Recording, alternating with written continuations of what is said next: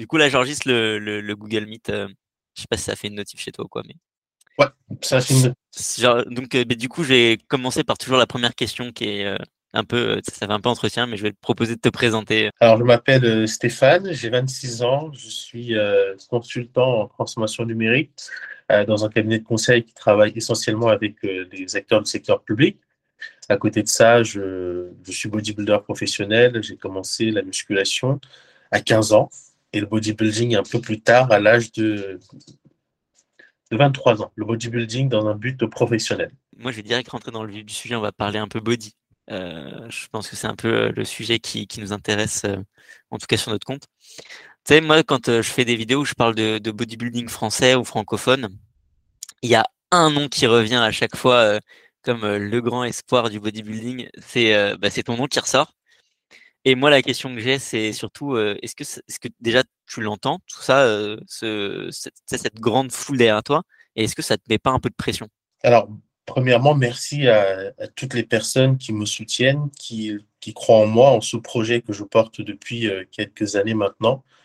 Euh, pour être sincère, je ne pensais, pas que quelqu'un comme moi, qui est passionné euh, d'un sport très peu apprécié comme le bodybuilding, pourrait avoir autant de bienveillance, autant de, soutien, parce que j'ai toujours été habitué au mépris, aux insultes, à vraiment beaucoup, à beaucoup de médisance. Et donc, je suis vraiment surpris de voir qu'il y a autant de gens euh, qui me soutiennent, et ça fait extrêmement plaisir. Est-ce que ça me met la pression? Euh, je dois dire que non. Parce que je fais ce qu'il faut pour atteindre l'objectif qui est le mien et que je partage avec beaucoup de personnes. Si au quotidien, je n'étais pas dans les conditions qu'il fallait et que je ne faisais pas ce qu'il fallait, là, il y aurait pu avoir de la pression. Mon but, c'est pas de me dire que la prochaine compétition, je vais aller au top 5 Mister Olympia et je serai le meilleur. Mon but, c'est de me dire que j'ai fait ce qu'il fallait pendant toute la préparation j'ai affiché un physique dans une période où je n'aurais pas pu faire mieux parce que j'ai fait à ce moment-là ce qu'il fallait. Et l'objectif est toujours devant moi. Et peu importe que le résultat soit bon ou mauvais, j'ai fait un pas vers cet objectif-là. C'est ce que je me dis pour cette première compétition, parce que c'est la première fois que je vais monter sur une scène professionnelle. Euh, jusqu'à présent, je n'ai rien montré, je n'ai rien prouvé. J'ai fait deux compétitions, c'est ridicule. Et j'ai beaucoup de choses à montrer encore la ferveur des gens, c'est ni un, ni un frein, ni un moteur. En fait, c'est, toi, c'est juste un petit plus parce que toi, tu as déjà ta, ton trek est tracé, tu sais déjà où tu veux aller. En fait, c'est, juste un peu plus de, de, Ça fait juste plaisir, en fait, pour toi, c'est ça? Oui, alors il faut dire que je suis quelqu'un de très méthodique. Donc, ma, ma, compétition, je la gère comme un projet. Donc, euh, j'ai des différents jalons que je valide. Euh, je suis en plan précis parce que c'est professionnel. Le professionnalisme dans ce sport ne se limite pas à la diète et l'entraînement, ça se limite à prendre soin de sa santé, comme faire des prises de sang, par exemple. Il y a beaucoup de gens qui étaient surpris de me voir faire des prises de sang. J'ai été d'ailleurs très étonné de, de voir que les gens étaient surpris de voir un bodybuilder faire des prises de sang. J'ai trouvé ça bizarre. Euh, ça, se, ça se limite, comme je disais, pas seulement à l'entraînement, mais aussi à l'organisation de la vie quotidienne. Euh, donc voilà, j'ai mon plan que j'applique, le soutien que je reçois je le prends avec des pincettes parce que ça peut être aussi une bonne comme une mauvaise chose. Beaucoup de personnes me disent T'es le meilleur, t'es le plus bon, t'es, le meilleur physique que j'ai jamais vu. Parfois, j'essaye de me détacher de ça parce que je peux vraiment prendre ça comme pour argent comptant et, et tomber dans une forme d'illusion qui me fait croire que je suis meilleur et que je peux tout accomplir parce que euh, tout le monde m'a dit que je pouvais le faire et que j'étais bon. J'essaye vraiment de, de le prendre comme de la motivation, mais en restant lucide en me disant que je n'ai rien fait pour le moment et que la seule chose que je dois faire à l'instant, c'est montrer ce que je peux faire.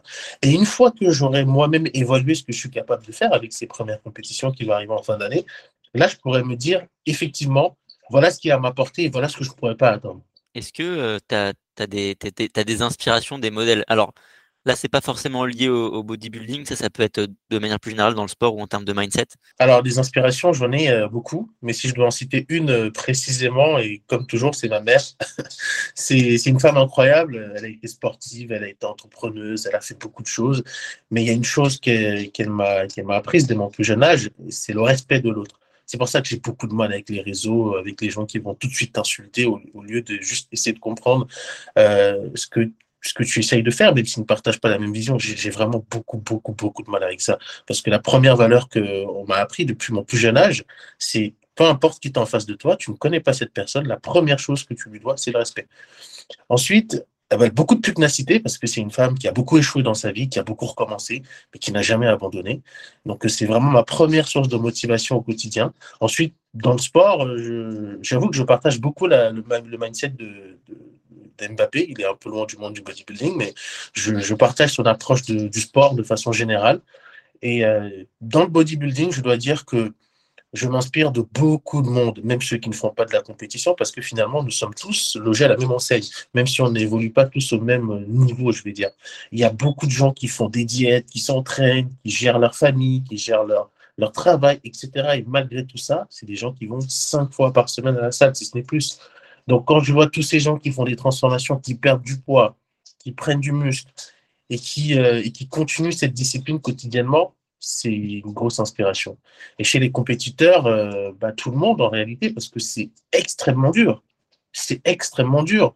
Euh, qu'ils soient français, et d'ailleurs plus les Français, parce que j'ai tendance à penser, et je le vois, je le constate, qu'on ne donne pas suffisamment de soutien à nos athlètes français, beaucoup plus de mépris qu'autre chose d'ailleurs, parce que, à titre d'exemple, j'ai quelqu'un dernièrement qui, qui m'a un peu, on va dire à l'éternel, hein, qui m'a insulté sur un de mes réseaux. Bon, je me suis dit peut-être qu'il a un problème avec moi parce que je vais voir sur sa page, il est très passionné de body, il partage des athlètes comme Chris Bumstead et des autres qui font exactement la même chose que moi. Et donc je me dis, c'est peut-être ma personne qui, qui, Il a un problème avec ma personne, pas avec la, la, la pratique en elle-même, puisqu'il en est passionné. Donc je trouve que c'est dommage de ne pas soutenir nos athlètes, mais en tout cas, tous ceux qui font du bodybuilding, que ce soit professionnel ou non, m'inspirent énormément. Tu sais, euh, nous, on avait commencé les interviews euh, à la base avec, euh, on avait comme idée de mettre en avant les athlètes français à Olympia. Mais tu sais, on était un peu, enfin, on est un peu petit toujours et donc c'est pas toujours facile d'avoir les accès. Et le, les, les, premiers athlètes francophones et français qu'on a réussi à contacter, en plus, encore plus les femmes, elles, nous ont expliqué que bah, pour elles c'était c'était c'était horrible parce que c'était insulte à répétition, c'était et puis et que c'était très dur d'avoir le respect et l'exposition euh, qu'elle mérite. Et du coup, nous, on était super contents au moins d'avoir pu échanger et puis d'avoir essayé de faire notre part un peu du jeu aussi. Quoi. Donc, euh, donc ce que tu dis, je l'entends complètement. Et puis même nous, dès qu'on fait des chroniques un peu sur le bodybuilding ou autre, les commentaires, des fois, c'est affligeant. quoi. Malheureusement, c'est ça, c'est-à-dire que les gens n'essayent pas de dépasser leurs préjugés pour appréhender ce qu'ils ne comprennent pas. Je suis, je suis, je suis, je suis assez d'accord, même si je suis pas euh, bodybuilder. Je pense que ça se mais, mais, mais tu, vois, je, je le vois d'un autre œil encore. Tu vois. Moi, je voulais revenir aussi sur un peu sur ta prépa. Ça, ça, ça remonte maintenant le, fait que tu aies annoncé que tu aimerais faire euh, Olympia, que tu aimerais te qualifier Olympia.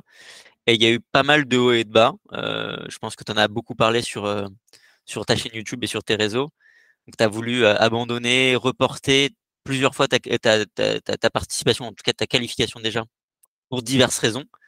Est-ce que cette fois-ci, c'est la bonne C'est bon? Avant de répondre à ta question, j'aimerais apporter une précision. le but de ma chaîne, c'était vraiment montrer comment je vivais le bodybuilding. Les moments joyeux, quand je prends du muscle, quand je suis bien dans ma configuration, que ce soit sociale ou même sportive mais aussi montrer les côtés plus difficiles, les, déchirements quand j'ai pas suffisamment de, temps, pas suffisamment d'argent, que je dois faire des, choix. C'est ça vraiment ma, mon but, c'est de montrer le bodybuilding tel qu'il est réellement. Et je sais, c'est pas très glamour, ça vend pas beaucoup de rêves, mais c'est la réalité que je vis personnellement au quotidien. Et effectivement, j'ai dû arrêter, repris, etc. Mais je voulais vraiment montrer que c'est ça, en fait, la vie d'un sportif dans ce type de sport, euh, on va dire, un peu ingrat. C'est la même chose, par exemple, au MMA, parce que c'est finalement, euh, ça se rapproche vraiment très, euh, de très près en termes de modèle économique. Et cette fois-ci, je suis dans une logistique beaucoup plus agréable, avec beaucoup plus de, je ne vais pas dire beaucoup plus de temps, mais je, je, suis quand même dans une logistique plus agréable et surtout, je sais qu'à un moment, je vais devoir faire un choix au cours de cette préparation je n'ai pas envie d'en parler pour euh, pas donner des idées aux autres et pas influencer d'une mauvaise façon les, plus jeunes qui aimeraient se lancer dans ce domaine. Parce que ce n'est jamais une décision facile, mais prochainement, je vais devoir en prendre une pour euh, le bien de cette préparation et pour aller, plus loin dans mes objectifs. J'aimerais aussi revenir euh, sur quelque chose dont tu parles assez souvent, c'est un peu une, dualité, et j'imagine que tu es un des rares peut-être en parler, mais tu pas le seul à le vivre. Cette dualité entre avoir un corps qui est jugé par beaucoup comme très esthétique, qui est un corps encore plus musclé, plus sec, etc., plus bodybuildé, on peut le dire, et la dualité où c'est pas nécessairement le corps dans lequel tu, te sentirais le plus épanoui. Donc c'est quand même, je trouve, une très grosse dualité. Est-ce que tu pourrais un peu plus peut-être développer sur, sur cet aspect-là, en fait? Qu'est-ce que ça fait d'être dans le corps d'un bodybuilder quand on ne l'est pas Tu vois, pour expliquer aux gens. C'est très difficile parce que le bodybuilding a cette particularité qu'on le porte à la peau. C'est une identité qu'on ne peut pas cacher. Quelqu'un qui fait de l'escrime, c'est pas marqué sur son visage. Quand tu fais du bodybuilding, euh, voilà, tu es littéralement une synthèse de tous les clichés que les gens ont dans la tête et donc tu le subis au quotidien. Il y a effectivement cette dichotomie dans mon esprit que je vis quotidiennement quand je suis, par exemple, à la salle avec des passionnés, avec des gens qui aiment le bodybuilding, qui comprennent ce que je fais, qui apprécient ce que je fais, ou même tout simplement qui apprécient notre passion commune eh bien, je suis très content. Je suis dans ma bulle, je suis dans ce que j'appelle un environnement autorisé avec les gens qui me comprennent, qui se mettent à ma portée. Et là, je ne peux que prendre du plaisir parce que c'est ma passion. Et cette passion, je la vis euh, avec beaucoup de passion, avec beaucoup de sincérité, avec beaucoup d'amour parce que j'en suis profondément amoureux. Mais d'un autre côté, il y a l'aspect social un peu plus dur, un peu plus euh, discriminante. Et ici, quand je parle de discrimination, je fais référence à l'origine du mot, à l'étymologie. Donc, séparation et distinction. Les gens beaucoup de mal avec ce qu'ils ne comprennent pas et ils n'essayent jamais de comprendre. Donc à l'époque, quand j'étais un peu plus, on va dire, sensible à tout cela, bah, il fallait voir les injures, les regards, les méprises, les jugements. Et au, fil du temps, finalement, j'ai compris que l'humain était une sorte de colonisateur intellectuel. Il va absolument essayer de t'obliger à adopter sa façon de penser, sa façon de voir les choses, parce qu'il pense que c'est la bonne pour tout le monde. À aucun moment, il se dit que toi, tu as ton libre arbitre de te dire que je fais ce qui me rend heureux et ce que j'aime, même si euh, voilà, j'ai un physique disproportionné et qui ne me plaît pas et pour lequel je suis dévisagé. Avec le temps, je suis un peu devenu hermétique à ça, mais là où encore j'ai beaucoup de mal, c'est quand j'ai des gens qui sont comme moi dans le même milieu, mais qui passent leur temps à longueur de journée à m'insulter. Ça, c'est vraiment un truc qui, que je trouve tellement paradoxal, à la limite qu'on ne soit pas d'accord sur l'exécution d'un mouvement ou qu'on ne s'aime pas juste en tant que personne, à la limite, tu ne regardes pas, mais j'ai vraiment, vraiment beaucoup de mal à voir des gens ex nihilo venir me, cracher une haine absolument abyssale à la gueule, alors que on fait la même chose. J'ai vraiment beaucoup de mal avec ça. Mais en tout cas, être dans la peau d'un bodybuilder, c'est particulier. Euh, certains peut-être s'en foutent et pensent que les regards euh, au quotidien, c'est peut-être euh, que les gens sont impressionnés. Je n'en doute pas qu'il y a des gens dans le lot qui le sont mais c'est souvent beaucoup de mépris. Et le meilleur moyen de le vivre, en tout cas, selon moi, c'est d'être hermétique à tout ça. Moi, j'ai toujours vu ça aussi hein, d'un autre point. Tu je me suis toujours dit, il y a peut-être beaucoup de, jalousie aussi. De jalousie, peut-être de ne pas être capable de, d'atteindre ce niveau-là, d'avoir peut-être la, popularité que tu peux avoir, peut-être de.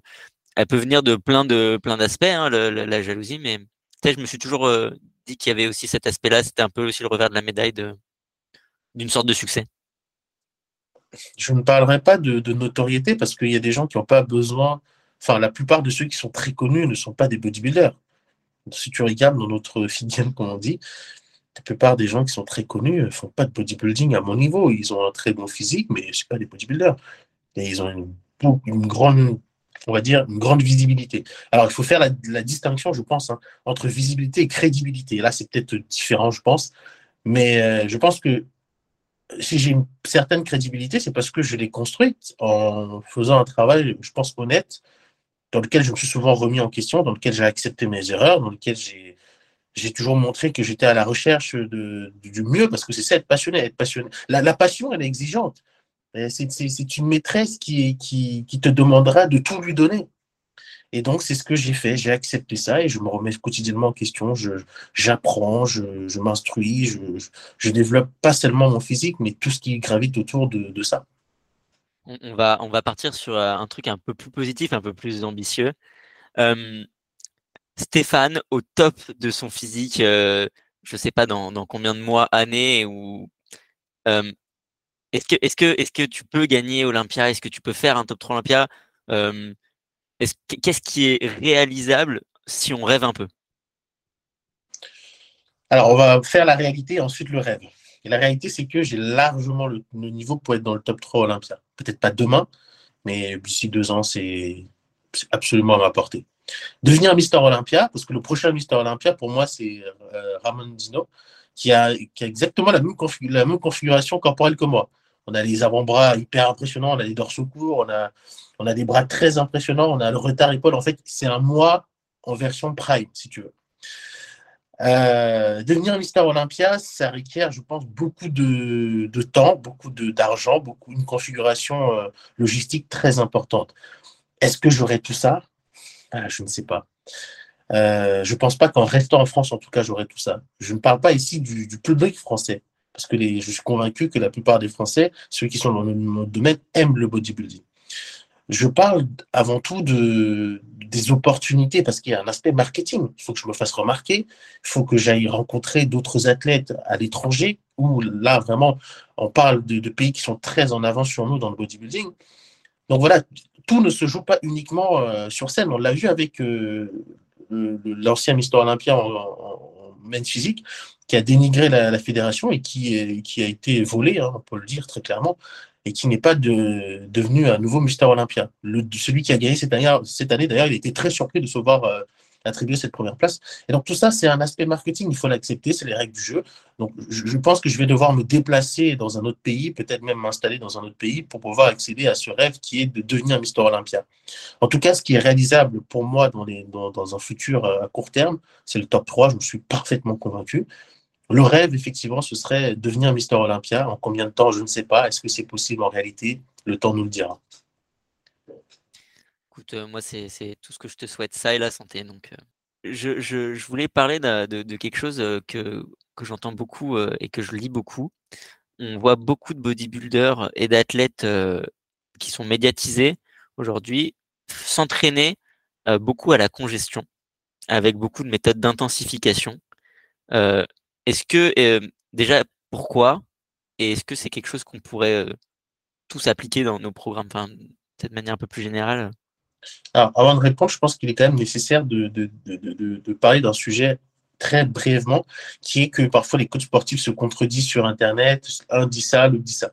Je pense que ça vient d'abord d'un aspect de philosophie d'entraînement et de pratique. Chacun a sa façon d'aborder l'entraînement, et forcément, parfois, il y a des points où, la vie va couler les, amis vont converger, mais il y a des points où il y aura une divergence. C'est parce que c'est une approche, euh, une méthodologie différente, c'est une philosophie différente. Maintenant, les techniques d'intensification ne sont pas forcément nécessaires pour tout le monde. Il faut comprendre, ce que je dis souvent dans le cadre de mes coachings, c'est quel est ton objectif? C'est quoi ton objectif? Est-ce que, est que tu veux faire une prise de masse ou quelqu'un une technique d'intensification? Ce n'est pas forcément nécessaire. Et puis même dans l'absolu, ce n'est pas nécessaire. Est-ce que tu veux faire euh, une sèche? Dans ce cas, l'objectif, c'est de vider ton stock de glycogène. Et bien là, tu as de l'intérêt, euh, là, il y a un intérêt à mettre des techniques d'intensification. L'objectif, le profil, et là, on peut définir ce qui est essentiel, intéressant ou non. Maintenant, en tant que compétiteur, je l'ai remarqué, nous, plus on en fait, mieux c'est plus on, va chercher du stress métabolique, plus on va aller loin dans l'effort, plus ce sera efficace. Il n'y a qu'à voir Tom Plaza, hein, quand il faisait ses, jambes, pendant 15 jours, il était incapable de faire un squat. Et il faut regarder ses jambes. Hein. À l'époque, il n'y avait personne qui avait autant de, définition que lui au niveau des jambes. Et moi, je l'ai remarqué. En, regarde, en un an, je me suis entraîné plus dur que jamais en allant toujours plus loin dans l'effort. J'ai jamais eu une qualité musculaire aussi belle en prise de masse. C'est d'une folie absolue. Ensuite, il y a des paramètres qui sont différents quand on est naturel ou non. Là, on parle de bodybuilding, on parle de, compétition au haut niveau. Donc, il y a des petits paramètres qui vont changer d'un individu à un autre. Et, euh, tout ça ça, dépend aussi de notre génétique. Mais dans l'absolu, je dirais que quand on est un professionnel, plus on en fait, mieux c'est. c'est assez clair. C'est assez clair. Pareil, alors là, c'est des questions. J'ai une ou deux questions qui sont un peu plus. tu, vas voir, tu me diras. En fait, tu en parles un peu sur les réseaux sociaux, mais un des soucis que tu as, c'est pour classique physique, ça va être le poids. Et tu vas voir, il y a beaucoup de questions dans ma question, donc on pourra redécouper après. Est-ce que l'objectif, c'est de perdre en plus de la, du gras, de la masse, parce que on n'a pas l'impression que tu sois si gras que ça finalement. Donc tu vas être probablement ou peut-être tu vas peut-être devoir perdre un peu de, de muscle, tu vas, tu vas me le dire après. Et aussi, plus globalement, quand tu es un athlète, un, bodybuilder, comment on détermine sa catégorie? Est-ce que je vais faire men's physique, men's classique, euh, Open 212 Est-ce que c'est une question de génétique, de diète, d'entraînement, de produits? Peut-être, tu vois, différence de. Qu'est-ce que qu'est-ce qu'on peut dire sur tout ça? Tu vois, c'est assez large comme question. Je suis désolé, mais je pense qu'il y a quelques petites choses à dire. Oui, j'ai bien compris ta question. Alors, on va commencer d'abord par comment on définit ces catégories quand on fait du bodybuilding. Il y a effectivement la génétique, c'est-à-dire la génétique qu'on peut décliner en trois sous-parties. La première, c'est les insertions musculaires et la cohérence de son physique. Euh, quelqu'un qui n'a pas une taille fine euh, n'a rien à faire en classique parce qu'il va très vite se heurter à, à, l'esthétisme exigé dans cette catégorie. Quelqu'un qui a des très grosses jambes ne peut pas aller en classique, en main physique parce que bon, ça n'a aucun intérêt pour lui. Donc, en fonction de ta configuration corporelle, donc de ta, de ta, de ta génétique en termes d'insertion musculaire, tu vas regarder les exigences dans les différentes catégories et tu vas voir là où tu te situes. Bien sûr, il y a certains qui vont être entre deux catégories parfois, et c'est jamais évident de choisir. Ensuite, il y a aussi la faculté qu'on a à, progresser, la vitesse de progression. Typiquement, je vais prendre mon exemple. J'ai une capacité à prendre du poids, elle est folle, elle est hallucinante. Euh, je fais 1m78, je pèse 117 kg, je mange trois fois par jour. Si je faisais une prise de masse classique comme un bodybuilder qui mange 6-7 repas, je pèserais 130 kilos. Et là, je, t'assure que ce serait invivable. Et ça fait plusieurs mois que je me limite, je m'astreins à manger euh, trois fois par jour, quatre fois maximum, et je me suis amusé à manger euh, plus de cinq fois par jour, cinq fois par jour, plus de cinq fois par jour pendant à peu près trois semaines, et mon poids, il a explosé. C'est comme ça que je suis arrivé à 117 kilos. Je suis passé de 114 à 117 kilos en à peine trois semaines.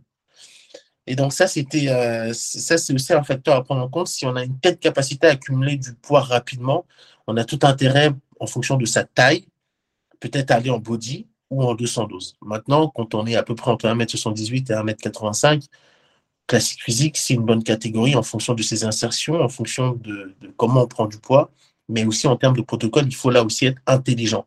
Les gens pensent que plus on prend, mieux c'est. Non, non, c'est stupide. Parce que ça te sert à rien de plus prendre quand tu as déjà une capacité à prendre du poids facilement en étant en classique. Tu vas juste accumuler trop de muscles et tu vas te retrouver à un moment à taper dans de la masse maigre, comme tu me disais. Donc là encore, c'est une question de stratégie, d'intelligence et de réflexion à long terme. Donc ça ne sert à rien de dire euh, oui, je vais surdoser. Hein. Euh, de toute façon, chez les bodybuilders, c'est une question de dose. Hein. C'est d'abord une question d'intelligence, de stratégie, d'entraînement, de pratique, mais aussi de diète. C'est très important.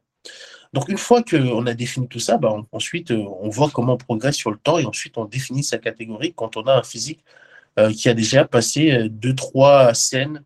Et sur le long terme, on peut dire je suis en classique physique, je suis en main physique. Et il y a même certains, pendant leur carrière, ils vont changer de catégorie. On a vu ça avec cet animal et plein d'autres.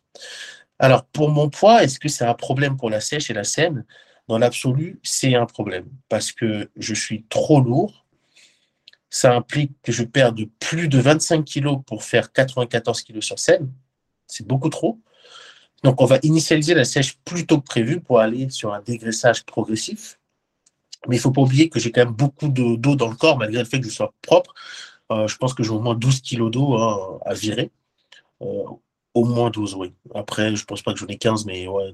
Je dirais entre 10 et 12. Ensuite, euh, je vais forcément taper dans, la masse maigre parce que je ne suis pas vraiment je suis pas vraiment gras. Et dans tous les cas, quand tu fais une sèche, tu tapes forcément dans de la masse maigre, mais là, je vais vraiment beaucoup taper dedans. Le problème, c'est pas de taper dans la masse maigre. Le problème, c'est le temps qu'il y a entre la pesée et le jour de la compétition. Parce que généralement, c'est un jour. un jour, si tu arrives avec des problèmes de poids et que tu dois aller courir dans toute la ville pour perdre du poids, tu as mis ton physique dans des situations très rudes. Tu n'as pas le temps de recharger, tu n'as pas le temps de te reposer. Tu es fatigué. Sur, scène, tu ne fais rien, tu as un légume, ton corps, il est encore sous stress, plus, plus, plus. L'idéal, ce serait d'avoir deux jours de recharge entre le moment de la pesée de la compétition. Là, tu as le temps de te reposer, là, tu as le temps de recharger bien, manger suffisamment de glucides, de dormir et ensuite d'aller sur scène. Et euh, t'imagines si tu fais ta pesée le soir parce que tu as passé toute la journée à te battre contre ton corps pour perdre du poids et que tu dois le lendemain être on stage à 7 heures, euh, laisse tomber, ça sert à rien, ta compétition elle est morte. Donc c'est tout là l'enjeu de cette préparation, arriver à un poids optimal. Bah, juste pour rebondir, je crois que j'avais vu, c'était Ramon là qui n'avait pas passé la, pesée initialement à l'Olympia. Oui. Parce que je crois qu'il avait, il avait mesuré tôt le matin et ils expliquaient, je crois que c'est ton coach qui expliquait qu'il était un peu plus grand le matin qu'en fin de journée. C'est une bonne remarque que j'ai omis de, de, de, faire. Quand on sèche, dans nos articulations, il y a, il y a de l'eau. Cette eau-là, on va l'enlever. Ça va nous tasser. On va perdre 1 cm ou 2 cm. À ce moment-là, en fonction de la taille que tu fais, on rajoute ton poids au moment de la peser. Si tu arrives à 1m76 alors que de base tu fais 1m78, tu n'es plus à 94 kg, tu es dans les 93, 92, et ça change tout, 2 kg à ce moment-là, parce que je ne vois pas où tu vas les perdre, les 2 kg. Tu es déjà à 2% de body fat, si ce n'est moins, euh, tu n'as plus d'eau dans le corps, tu es, déshydraté, je ne vois pas où tu vas perdre 2 kg. Donc ça, c'est ultra important aussi de vraiment contrôler sa taille tout au long de la, de la sèche et mettre en place une routine d'étirement aussi pour, euh, voilà, pour essayer de gratter peut-être un centimètre sur l'année. Mais bon, c'est jamais évident. Ouais, je crois de manière plus locale, il y avait euh, à, l'époque, euh, je regardais la vidéo, je crois que c'était Maxime qui avait eu le même souci. Ça commence à dater un peu, je crois. Est-ce que, alors, je vais, je vais un peu englober ma question. C'est un sport, de manière générale, assez dangereux. Tous les sports ont leur danger à haut niveau, mais le bodybuilding, on sait que c'est un sport qui est très dangereux et on le voit chaque année à l'approche des compétitions, malheureusement, et il se passe des choses assez tristes. C'est le moins qu'on puisse dire quand tu es toi-même bodybuilder et quand tu fais toi-même partie de ce milieu, est-ce que tu n'as pas peur pour ta santé? Et est-ce que tu as déjà eu peut-être quelques petits pépins de santé? Je n'ai jamais eu de problème de santé, je contrôle toujours ma santé et pour le moment tout va bien, je vois d'ailleurs, tout va bien. Euh, un sport euh, comme le bodybuilding, ou comme j'ai tendance à le dire, mais ce n'est pas vraiment un sport extrême, mais je le classe un peu dans cette catégorie-là, un sport de haut niveau, c'est jamais un sport santé. C'est jamais un sport où tu te dis je vais faire ça pour être euh, pour être bien. C'est du sport de haut niveau. Le sport de haut niveau, par définition, c'est pas du sport santé. Le MMA, c'est pas du sport santé. La boxe anglaise, c'est pas du sport santé. Le bodybuilding non plus. Le foot, euh, mine de rien, euh, voilà, il a, même si la longévité est un peu plus importante, là aussi, c'est aussi un sport difficile. Le football américain, non, plus. Donc, ce que j'essaie de dire là, c'est que les gens qui vont pratiquer ces sports extrêmes, c'est des passionnés. Un passionné je veux dire, un passionné, le risque ne me fait pas peur. Je vois des gens escalader des montagnes à main nue sans protection, monter des, des gratte-ciel sans protection. Un passionné vit ce moment parce que c'est sa raison d'être. En tout cas, quand, je, pense qu'il y a peut-être des degrés de, passion. Quand tu es vraiment passionné, quand, quand tu es sincère dans ce que tu fais, quand tu es amoureux, tu contrôles même pas tes, tes, gestes. je veux dire, tu n'es même pas libre. Parce que c'est tellement profond, c'est tellement sincère que tu vis le moment et c'est là que tu vis vraiment. Et, euh, c'est mon cas, je suis vraiment amoureux du bodybuilding et effectivement, euh, tu peux te dire, euh, il y a un mec qui est mort demain, je vais continuer à faire ce que je fais. Mais en prenant des pincettes, en quand même en réfléchissant, en posant des limites. Tous les jours, on voit des gens mourir faire de la plongée sous-marine, qui répondent tous les jours. Donc, c'est ça la passion, c'est ça finalement euh, l'être humain, c'est aussi ça de profiter de cette flamme qui ne va jamais se raviver. Parce que je ne connais pas le futur, hein. je ne vais pas mourir de body, je vais peut-être sortir là, une voiture écrasée. Personnellement, je n'incite personne à faire quoi que ce soit, mais dans mon cas, je fais ce qui me rend heureux. J'aime ce que je fais, je me sens bien au quotidien, je suis heureux dans ce que je fais. Peut-être que ma façon de parler du bodybuilding me fermera beaucoup de portes, pas trop d'importance, mais voilà, je, suis dans une passion sincère et que j'aime profondément et, je vis ma vie tout simplement. J'aime beaucoup ta vision euh, de, voir, la, vie et les, passions. Stéphane, il me reste environ trois questions. Est-ce que c'est OK pour toi niveau timing euh, Aucun problème. Avait une heure dans tous les cas. Ok, super. Euh, moi, je voulais aussi revenir sur ton préparateur, qui est Essan. Donc, mhm. moi, surtout, ce que je voulais savoir, c'est qu'est-ce que qu'est-ce que Essan il t'apporte en fait réellement dans cette préparation? Quel, quel est le rôle qu'il joue? Essan, on se connaît depuis que j'ai l'âge de 17 ans. Très longtemps. Aujourd'hui, j'en ai 25, 26. C'est plus simplement un préparateur, c'est un grand frère, c'est la famille, comme on dit. Et cette proximité qu'on a développée avec le temps, je ne suis pas sûr de la retrouver avec quelqu'un d'autre. On se comprend, on se complète. Et c'est ça l'important dans une compétition quand on a un préparateur, c'est qu'il nous comprenne et qu'il sait où aller. On n'a pas besoin de dialoguer, on se comprend naturellement. Ce qui m'apporte euh, plein de choses, au-delà même de, l'entraînement, la diète, ces conneries, ce qui m'apporte, c'est d'abord une, c'est d'abord des valeurs qui me permettent aujourd'hui de garder les pieds sur terre, mais surtout, il me permet de gagner en maturité sportive. Parce que pour moi, c'est important. On connaît tous une courbe d'évolution dans une pratique. Et pour moi, aujourd'hui, c'est important. Et là où c'est vraiment essentiel, c'est la présence. Quand tu es dans les derniers jours de compétition et que tu es fatigué, tu as faim, tu es tout seul, tu es démotivé, tu es dans une situation, tu es tellement fragile, on n'a jamais vu un athlète NFC faire une compétition tout seul. Jamais. On est toujours ensemble, on voyage toujours en équipe, euh, on est dans un... C'est du luxe. C'est du luxe pour te dire à quel point il y a des gens qui... Beaucoup de gens ont été jaloux de ça et je peux le comprendre. Parce que c'est... Personne ne fait ça. En tout cas, jusqu'à, on était les premiers à faire ça en France. Personne ne fait ça.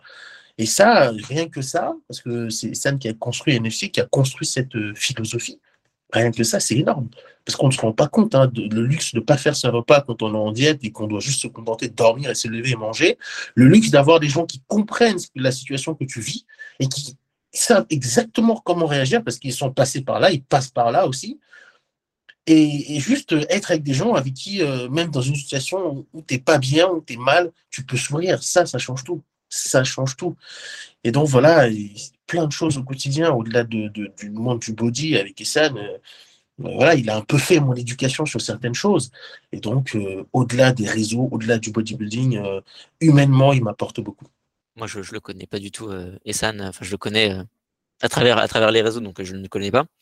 Et c'est vrai que je trouve qu'il apporte aussi quelque chose aux gens qui regardent, aux gens qui suivent.